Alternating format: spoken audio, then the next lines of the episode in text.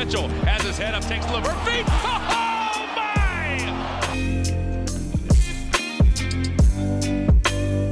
Et bonjour à toutes et à tous, bienvenue sur les articles de QI, le podcast où on discute de nos articles avec leur rédacteur bien entendu.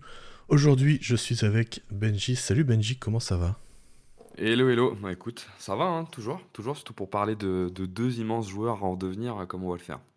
Ouais, donc tu as écrit un article sur euh, Chet Holmgren et Victor Wenbanyama euh, pour parler un peu de leur euh, rivalité naissante. Est-ce que tu peux nous, dire pourquoi ça t'a donné envie d'écrire dessus et, pour, et comment est née cette rivalité? Bah ouais, c'est vrai que que ça soit Chet ou Victor, c'est deux profils euh, assez incroyables hein, qui sont arrivés en NBA euh, cette année, on va dire, même si Chet a été euh, drafté l'année dernière. Et effectivement, ils ont une rivalité qui, qui dure un petit peu dans le temps déjà. D'abord parce que c'est des joueurs similaires et qu'on les a repérés très tôt. Ils sont dans cette époque où on repère les jeunes très tôt. Euh, c'est des joueurs spectaculaires, immenses, avec du handle, du shoot, voire un peu de playmaking. Et surtout, euh, c'est tous les deux des défenseurs qui sont déjà euh, mobiles, avec des grands bras très forts dans la protection de cercle, qui sont capables aussi de, switcher par moment. Et je crois qu'on les compare depuis, on, les comparait peut-être avant, mais on les compare tout particulièrement depuis la finale euh, U19 de la Coupe du Monde d'il y a maintenant deux ans, si je dis pas de bêtises, qui avait été dominée par Victor dans le duel face à Cheltenham Victor avait fait un super match avec 22 points, 8 rebonds, 8 contre.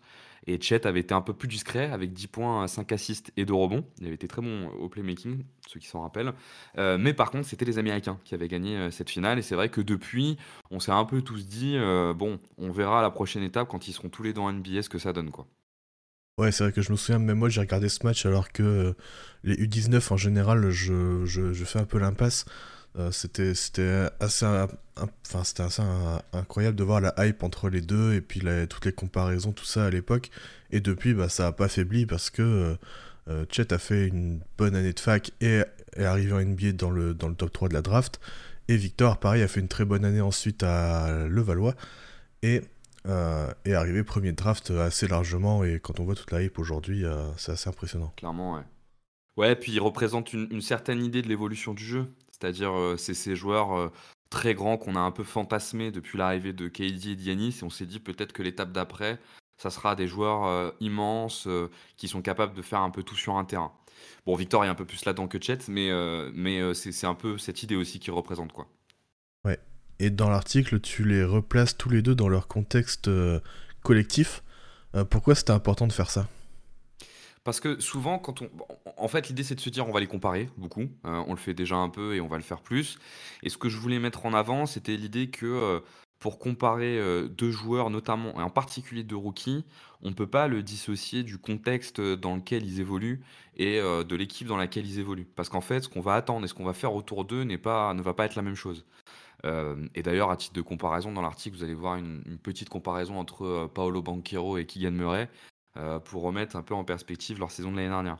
D'un côté, on a les Spurs qui sont dans une phase de reconstruction euh, totale avec une, base euh, qui est encore à définir. On sent bien que Devin Vassell et que euh, Keldon Johnson seront là pour un petit moment, mais pour le reste, tu as un peu euh, tout qui est à faire. À l'inverse, euh, OKC est dans un contexte totalement différent. On a une équipe euh, qui a fait le play-in l'année dernière, qui rentre dans la cinquième saison euh, de euh, la carrière euh, de Shai Gilgeous-Alexander à OKC, qui est un joueur qui euh, donne l'impression à minima de pouvoir être le leader d'une équipe qui va loin en playoff. Et donc, c'est une équipe qui doit désormais gagner, qui doit passer à l'étape d'après. Ok, on a réussi à poser les bases. On a globalement notre roster euh, défini autour de Shea, de Guidi et des Williams, pour faire court. Maintenant, l'idée, c'est plutôt de, euh, les, équiper pour permettre de viser un peu plus, un peu plus que le play-in. Et du coup, en fait, ça donne des projets qui sont complètement différents autour des joueurs. Et c'est cet élément-là qu'on voulait avoir en tête pour se dire, vous allez les comparer toute l'année, mais en réalité, on a deux équipes qui cherchent pas du tout à faire la même chose autour de ces deux joueurs.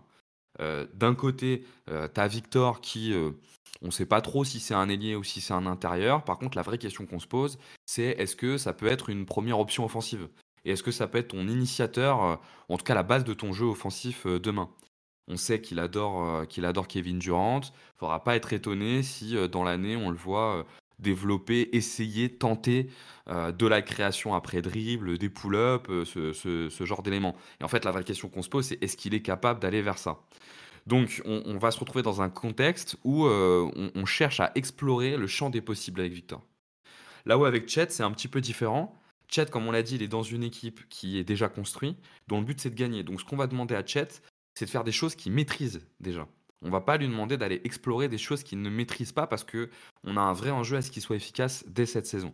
Donc en l'occurrence, il se trouve que c'est un joueur fabuleux. Enfin, ceux qui n'ont pas encore eu la chance de voir jouer Chet Holmgren, allez-y, c'est vraiment une dinguerie de voir jouer Chet Holmgren parce qu'en fait, moi ce qui me marque le plus quand on le regarde, c'est à quel point il maîtrise ce qu'il fait. Mais en fait, il maîtrise ce qu'il fait aussi parce que OKC lui demande de faire ce qu'il maîtrise. Donc en l'occurrence, c'est le shoot en transition, euh, c'est la défense, euh, c'est la défense intérieur. Et c'est aussi euh, du un dribble et attaquer le panier qui fait déjà plutôt bien. Mais du coup, on, le met dans un certain.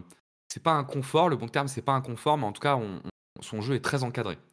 Donc il faut s'attendre à ce que sa saison soit plus efficace, si on, reste juste sur ce terme-là. Ouais, et c'est pour ça que du côté de Victor, faudra pas s'étonner qu'il y ait beaucoup de déchets, que ce soit au tir, que ce soit sur les pertes de balles, que ce soit sur un, peu de tout au final, parce qu'il aura beaucoup de ballons et même Pop l'a dit euh, qu'il allait, euh, il allait lui faire tester plein de choses parce que euh, voilà, il, représente l'avenir de la franchise et un, éventuel futur, futur première option, donc beaucoup de déchets éventuellement sur la saison. Oui, à tel point qu'il euh, joue sans meneur de jeu, euh, même les Spurs, en tout cas dans le, dans le 5 majeur. Et euh, vous pourrez aller regarder, c'est des stats qui disent pas grand-chose, mais quand, quand, on, quand on regarde l'équipe des Spurs, quand Trey Jones est sur le terrain, déjà l'efficacité de Victor grimpe. parce qu'il arrive à le trouver dans des spots de tir qui sont plus naturels pour lui. Typiquement, il y, a un, y a un switch, bah, il arrive à le trouver sur le switch. Il y a une contre-attaque, il arrive à le trouver en transition, etc., etc. Là où quand il joue sans lui, on voit moins ça, mais c'est aussi le but de Popovic, c'est de, voir comment, euh, développer euh, la création de Victor pour lui-même, en fait, de savoir si euh, demain Victor c'est un Yanis avec un shoot ou si c'est un, Kevin Durant. Et il y, a un match qui est plutôt symptomatique de ça, je trouve. c'est la rencontre, la dernière rencontre qu'il y a eu entre les Spurs et les Suns, qui s'est terminée avec les 38 points de Victor. Si vous regardez le jeu de Victor sur ce match-là, il est beaucoup plus dans une recherche d'efficacité. On l'a beaucoup exploité sur, euh, les, sur mismatchs, on l'a beaucoup rapproché du cercle, notamment sur toute la première partie de son match. Et c'est qu'en fin de match euh, qu'il est allé chercher euh, des, shoots, à mi-distance, un peu de création pour lui. Mais on l'a d'abord conforté autour du rôle près du cercle. Il ne faut pas s'attendre à ce que ça soit ça toute l'année pour Victor. Parce que c'est pas le projet des Spurs de savoir s'il est capable de faire ça. On l'a vu contre les Suns, il est déjà capable de faire ça. Mais le but à terme, c'est de savoir s'il peut faire plus. ils vont aller l'explorer dès maintenant. Euh, eh bien voilà, je sais pas si tu as des choses encore à dire euh, sur ton article pour euh, donner envie aux auditeurs d'aller le, le lire. Bah, dans, l'article, il y aura, y aura des éléments un peu plus précis. Vous avez un scouting report des deux joueurs, ce qui vous permet quand même à, l'entame de cette saison d'avoir des éléments un peu concrets sur ce qu'on a en droit d'attendre d'eux et sur ce qu'ils font. on essaye aussi quand même pour vous illustrer l'importance des projets dans le développement de deux joueurs.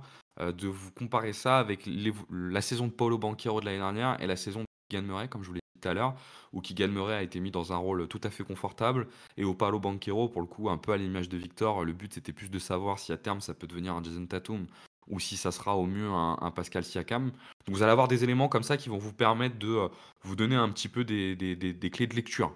Parce que c'est bien le but de cet article, c'est d'avoir des clés de lecture des duels euh, de, de rookies. C'est ça, Wemby contre Chet, les clés de lecture pour comprendre le duel. Euh, bah, j'espère que ça vous aura donné envie d'aller lire cet article. Vous pouvez le retrouver sur qibasket.net ou dans la description de ce podcast. Euh, et puis voilà, je te laisse le, mot de la fin, Benji. Eh ben, on se retrouve euh, très vite. Restez connectés, on trouvera rapidement de quoi parler. Salut.